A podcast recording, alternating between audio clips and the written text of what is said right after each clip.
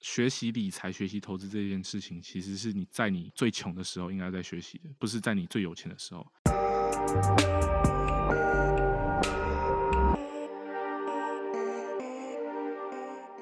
现在时间是三月四号下午三点四十九分。您现在收听的是深 V 一口气。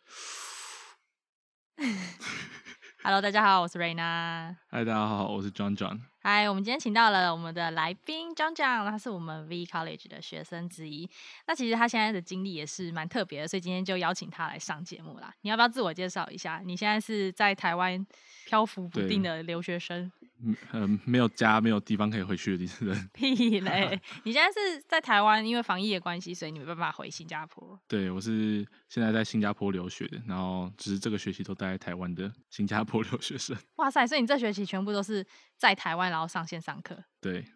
那你是上新加坡什么样的学校啊？呃，我是上呃伦敦大学，然后伦敦大学在新加坡有自己的分校，嗯、然后是新加坡管理学院，所以这个学院就是有。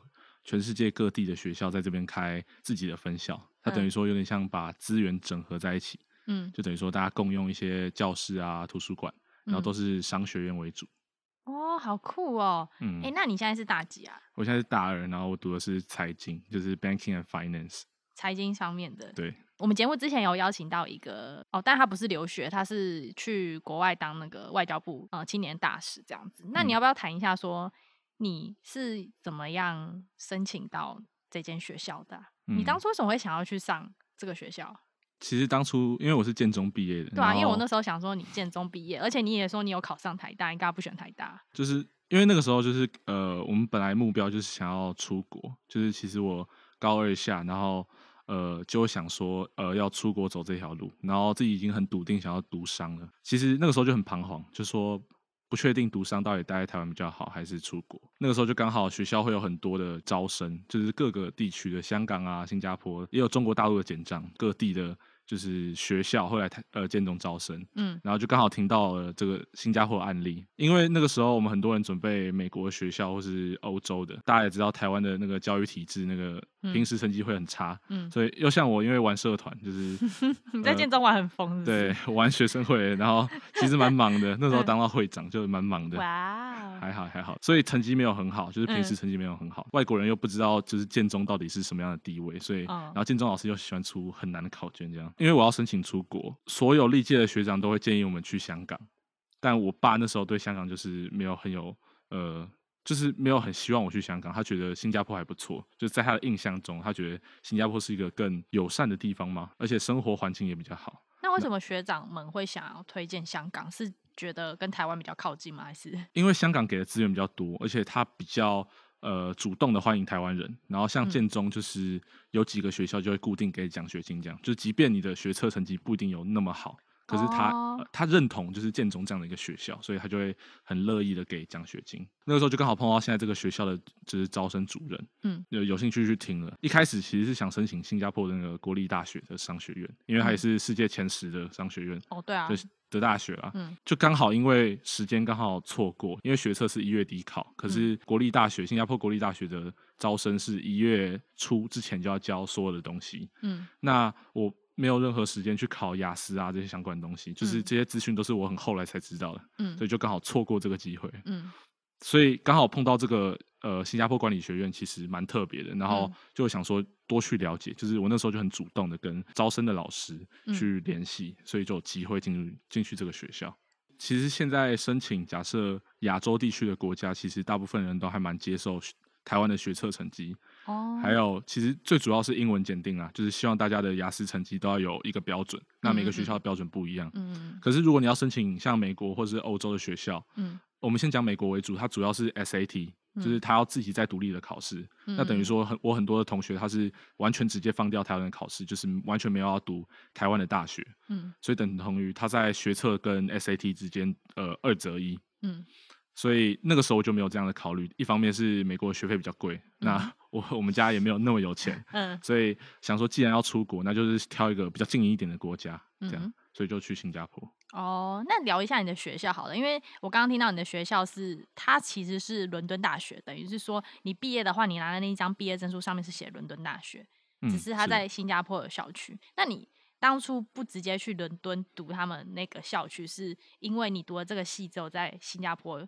这个校区有办吗？还是伦敦生活费太贵之类的？其实最主要还是钱的问题，因为、嗯、呃，我也有想过要去本校读，可是，一来是生活费，二来是其实教学资源都是一样的，教材对我来讲，其实那个师资其实不会有一定的，不会有差距那么大。嗯、因为英国的大学就只有三年，而且都是数科，所以简单来讲，它不会有太多呃观念上或是人生上太多的那种通识课。所以，如果单以术科来讲，我觉得不会在师资上的差异有这么大，所以我就选了新加坡。哦哎、欸，那那伦敦的学校，你说所谓的术科，就是指说它跟台湾的大学不一样，你读的那一科就很专业，它就是从头到尾就是完全 for 这个再去教你这样子吗？对，像因为我们现在读的这个伦敦大学，它就它就只有三年，嗯、所以呃，就相比于台湾的台大就会有四年，然后。嗯呃，台大的大一有可能要修体育啊、国文这些基本的学科。嗯，那我那时候选这间学校也是可能看重，他就只要三年毕业，而且他修的都是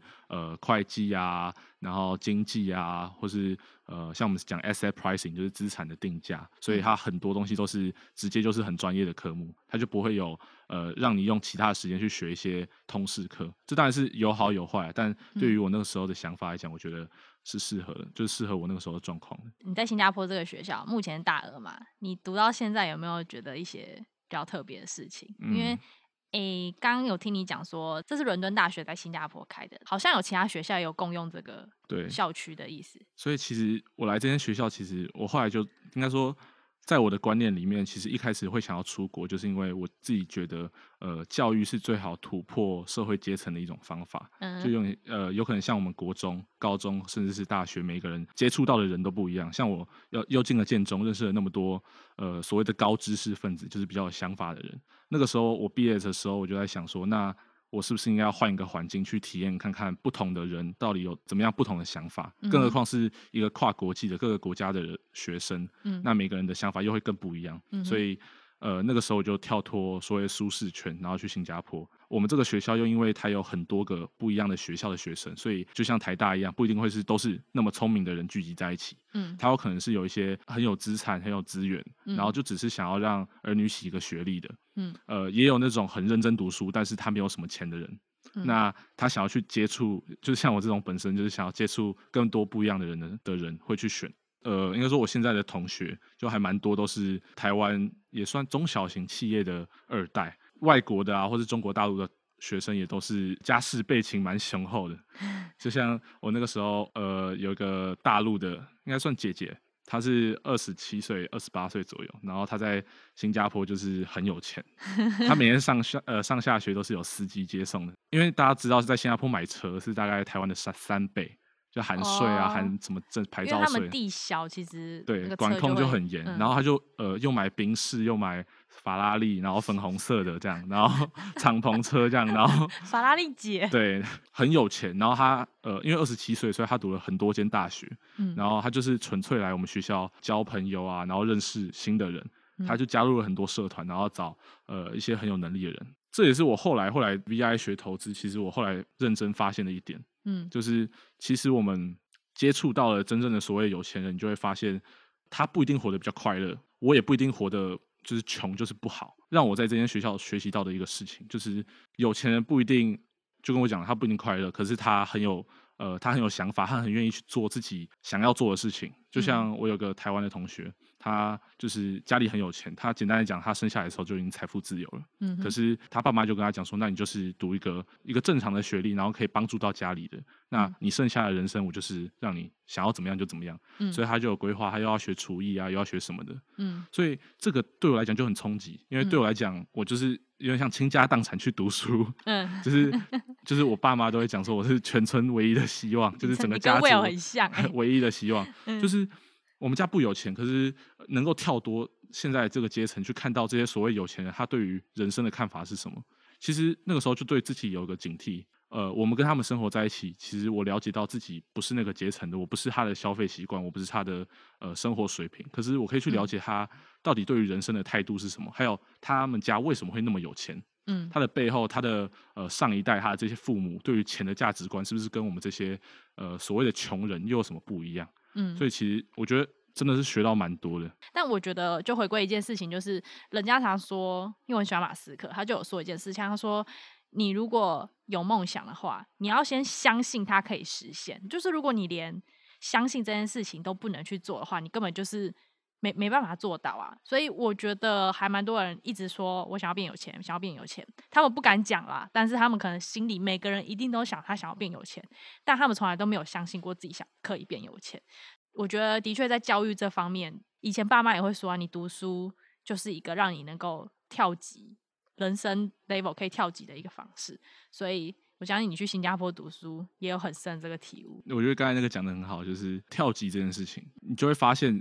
有钱其实离我们并不远，当初这些人也都是白手起家的，所以其实有钱这条路有很多种方法。真正我觉得重要的是你有钱之后你想要干嘛。嗯，那其实我看到很多我的同学，我的二代同学，其实他不知道他人生要干嘛。嗯，所以对他来讲，其实有那个钱去买那些东西不一定快乐。嗯，就像我举个例好了，就是我们有个广州的同学，他呃，我那时候听到也蛮惊讶，我不敢相信，他一天的生活费是台币五十万。就是他爸妈就是一天五十万台币，是女生还是男生？一个女生，然后对我就是不能，也太靠背 了吧！我就是不能相信，就是他每天就是逛 GUCCI 逛呃 LV，他都是会员这样。嗯、可是我感觉不到他的快乐，就是呃，有可能你今天你一个月领三万多，然后你突然买一个五万块的东西，五万块的 Mac。嗯你会觉得好爽，好好舒服。嗯、可对他来讲，他买一个 MacBook，他完全没有任何感觉。嗯，他如果没有找到一个他人生想要做的事情，他也是行尸走肉。他就跟这些、嗯、呃穷人每天过苦日子，然后觉得自己很想死。其实本质上是没有差别的。同样是没有目标的人，那你活起来都是不会那么快乐的。因为等于说逛 GUCCI 那些店对他来说就好像逛 Uniqlo 就是他的 Uniqlo。对，这世界上真的有钱人很多。嗯，有可能在我本来的环境，你没有办法想象一个人可以。五十万一天，嗯，如果我当初，我我我我当初是建中生，那我身上台大，嗯，像我最近跟台大的同学在聊，他没有办法接受一个人有五十万，对他来讲也是一个哇，怎么会有这这件事情发生？就是原来世界上有这么有钱的人，或是原来世界上真的有一群人那么会赚钱。就跟我常常会跟我同学讲一句话，就是你不应该要认为说，呃，你的主管一个月赚五六万，然后下一个阶级就是郭台铭了，就是在你的脑海里，你搞不好就觉得。哦，有钱人的差距原来是哦，一个是郭台铭，然后下一个就是你主管，然后赚的很有钱。事实上，都要一个月赚二十万、三十万、四十万、五十万，甚至一百多万的人很多啊。这些人其实是你可以追逐的下一个目标。真的，我觉得很多人真的会就是越级跳的思想，因为像嗯，我可能有时候会在我推特上面就是分享一些一些有钱人的一些事情，甚至是先不要说有钱人事情啊，我就是分享一些投资的事情。那很多人其实就会就来留言说，哎，那些比如说投资这些事情，或是什么打高尔夫球这些事情，这是有钱人在做的，就是我们这些穷人是不可能去做那些事情的。但是。其实他们说这些话的人，你去看，通常不会是那种蓝领阶级，反而就是说这些话的人，他们其实月收入不低哦。他们可能是一些工程师等级的，然后甚至月收入都是可能有六七八万，但是他们这些人就会一直在这六七八万徘徊，他永远都突破不了那十万，因为他会觉得十万以上的人，他们是在用其他一些不轨的方式去赚钱。他们工作其实已经很专业了嘛，然后他就觉得，我这么专业还才赚这些钱，所以就等于说，呃，跳脱这个框架以外的钱，就对他来说，他觉得那些都是危险跟不义之财。但是我觉得大家应该要把这个思想去丢掉，因为有时候危险的钱并不代表是不该赚的钱。你有没有发现，其实很多那些仇富的人，其实他们都是中上阶级的人，对啊，就像你说的，你那些台大的同学，说难听点，他们毕业之后。他们工作找出来的薪水一定也不会太低，确实是如此。对于他们来讲，他们的人生的呃天花板已经被他们局限住了。嗯、对，有点被他们自己。其实这不是就是所谓战校，或者是说台大不好。但我我跟你讲，台大真的很好，就是很多很厉害的人。嗯，像就是我同学，他也会很多事情，很多呃，我们就讲区块链好了，一个很危险的，现在高风险的一个产业。嗯，那他很了解，他对比特币很了解，他就是一个从头到尾热爱比特币的人。嗯哼，然后。呃，因为我有稍微的投资，然后那个时候我就在问他说：“那呃，你最近投资状况怎么样？就是呃，稍微了解一下，就是新闻啊、资讯互换一下。”然后他就说：“真的是最近呃涨跌啊、买买卖啊，真的是蛮累的，什么什么。”然后我就很讶异啊，既然你一个那么懂的人，嗯，为什么你不愿意长期持持有一个你看好的标的？嗯嗯嗯。所以简单来讲，即便是一个很聪明的人，嗯。或是一个很有呃专业的人，对于财经知识啊这些事情很厉害的人，他也不一定会有一个好的投资观念，或是好的对钱的观念。嗯，所以这也是我后来就是听到各类的投资方法，还有价值投资的时候，发现真正的投资或者真正的有钱没钱，是取决于你这个人的态度跟你的个性。嗯，跟你的工作，跟你的平时的表现，或是你嗯多努力工作，这个其实都是其次。我觉得真正重要是你自己个性心态的问题，还有你自己对于你自己的期待。嗯、像那个时候大学之前啊，我有去参加一个活动叫 APYE，它就是一个亚太区的呃青年交换，然后去马来西亚，嗯嗯，然后去宿务的交换，就是我们的工作就等于说是去贫穷地区，嗯、然后帮当地做社区创生，就等于说他有可能是缺水，或者他有可能是缺电，嗯，我们结合他有的东西，去帮他创造出他本来没有的东西。嗯，那个时候我就去宿务，我我后来就被笑，被我同学笑。我是第一个去宿务但没有看到海的人，大家都是去度假的。我是去了一个宿务的内陆城市，就是叫卡卡，大家就可以去查一下。嗯，去你就会发现，当地人也没有活得不开心啊。当地的人他的天花板就在那，他觉得其实我这样子过就很开心了，或是呃他没有办法知道其实这个世界到底有多大。嗯，所以他的天花板就在那。我那个时候有机会采采访到那个市长，嗯，他全村最有钱，可是他的房子就是比一个台北的房子都还要不值钱，嗯，他所有的家产搞不好比一个台北市的呃蓝领的上班族都还要没钱，嗯，可是他的视野就跟这些人不太一样，嗯，他想要的是呃看到更多的东西，他想要。把他小孩送到新加坡，他他想要把他的小孩送到更好的地方，或是他能接触的人也不一样。嗯，所以我觉得这也是某种程程度上来讲，对于我来讲，富人跟穷人的差别。富人就是不停的在呃跳脱他现有的框架，去突破他自己的天花板。嗯，可是穷人就是局限于现在的天天花板，然后满足这样。嗯，就像有些人就是常常会说，嗯、呃，可能某些有钱人做一些事情一定是骗钱或什么，因为他们就会说啊，他都已经这么有钱了，为什么还要再做这些事情赚钱，就像还有很多嗯股股票名师或什么之类的，大家都说他们很会赚的，那自己留着赚就好，为什么要出来讲？啊啊，他他不能再赚第二份收入吗？就是说来听点，他的时人当然要在自己的时间之内去极尽可能做他喜欢又可以赚钱事。如果今天这个事情他不喜欢，他当然可以不要做，他不要赚这个钱嘛。但如果他喜欢的话，然后又可以赚钱，Why not？讲到这个，你当初就是读财经系。然后后来来我们这边学投资股票这件事情，你不会觉得说我们也是，就是感觉有点诈骗诈骗性质的吗？还是你当初就抱持着算了，被骗也没差的感觉？因为当初是我阿姨来介绍，就是有这个东西的。嗯、其实对于一个读商的人来讲，听到这个东西，当然呃本身的表现是质疑，我觉得这个也没有错，啊、就是、嗯、对质疑是一件好事，那是一个。是一个科学的逻辑，你第一第一眼去质疑这个东西是对的。嗯、可是我后来听了课以后，你就会发现这个课是有它的价值的。那、嗯、这个价值取决于呃你到底听了多少，你了解到多少，就有可能。呃，你今天一个人，你今天把一个投机分子，他天生就是个赌徒，嗯、然后你把他丢到哈佛的商学院，嗯、哼他读完了这么多东西之后，他如果他的个性、他的行为模式没有改变，他到哪里都是一样的，他不会因为呃，嗯、他去了一个比较好的地方，嗯嗯，所以我就觉得我来这边学习投资，其实观念上的东西是蛮重要的，嗯，所以很多人会觉得啊，你去学投资不好啊，你去学呃一大堆知识不好，其实。这没有不好，因为为什么？你今天从小你就在学习一堆知识。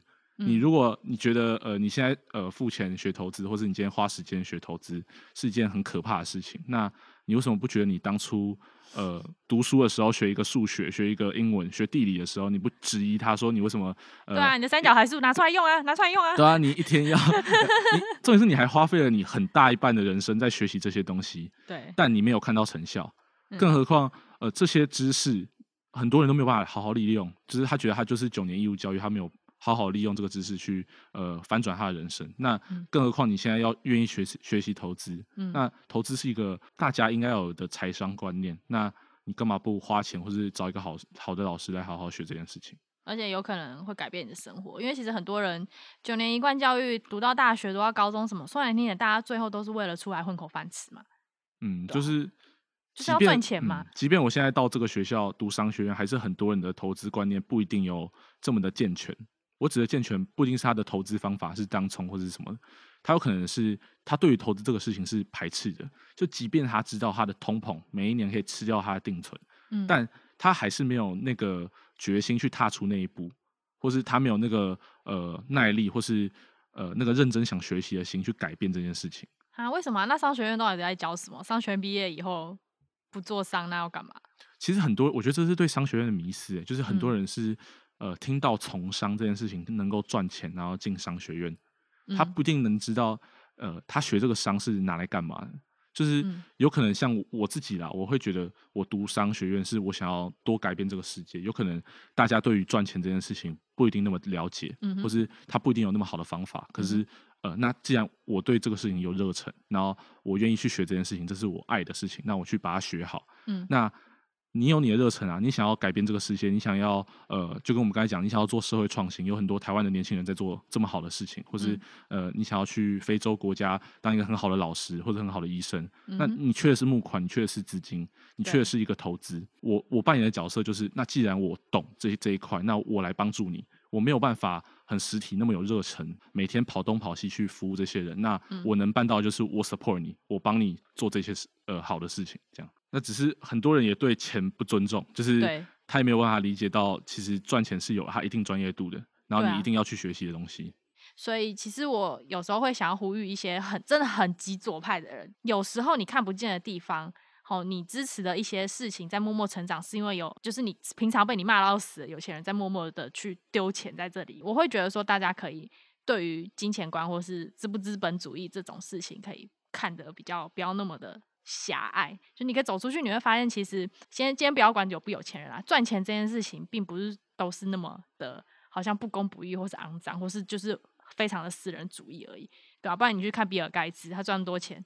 他现在就是想要 让世界 和平，什么大家都要给我吃植物肉，然后还帮什么非洲国家盖马桶之类的。所以到最后就是还是取决于你到底赚钱是要干嘛。对啊，所以到最后其实重点都不是钱多钱少的问题，重点就是你要干嘛。因为你常常说嘛，钱就是一个工具而已，说来听它就是一个工具啊。嗯、像你同学那样子，一天五十万，但是他也不知道要干嘛，那其实那些钱对他来说就是废纸啊。